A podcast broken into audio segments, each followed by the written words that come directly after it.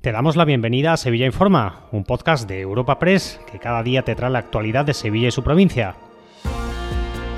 Estas son las noticias más relevantes de nuestra agencia en el día de hoy. Comenzamos un nuevo episodio de Sevilla Informa, el de este jueves 25 de enero, con la tragedia que ha sacudido a la localidad de Morón de la Frontera.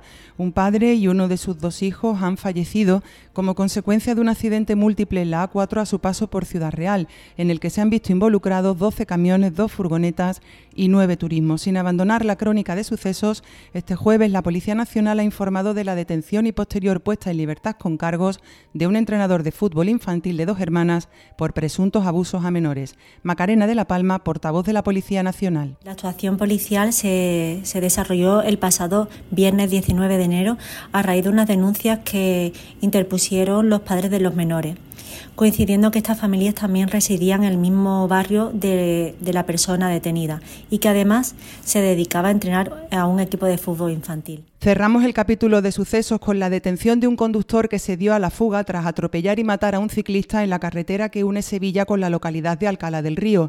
El esclarecimiento de los hechos ha requerido de una ardua labor de investigación desde el pasado 15 de diciembre de 2023, cuando se produjo el atropello mortal. Rosa Reina, portavoz de la Guardia Civil. Consiguieron localizar el vehículo e identificaron a su conductor, procediendo a su detención y la puesta a disposición judicial. Para el esclarecimiento de los hechos ha sido clave el análisis de los restos encontrados en el lugar del siniestro así como la colaboración del Centro de Gestión de Tráfico de la Jefatura Provincial de Tráfico de Sevilla. Despedimos este espacio informativo desde la Feria Internacional del Turismo que se celebra en Madrid. Allí el presidente de la Diputación de Sevilla ha anunciado la redacción de un plan estratégico de turismo de la provincia en el que espera la colaboración de todos los agentes sociales y económicos implicados. Igualmente ha invitado al Ayuntamiento de Sevilla a unirse a esta iniciativa después de que la capital haya decidido este año ir en solitario a Fitur para defender una propuesta propia, en palabras del alcalde José Luis Sanz. Escuchamos a Javier Fernández, presidente de la Diputación. La mano la tiene entendida para participar todos juntos y que lo de este año sea una simple anécdota.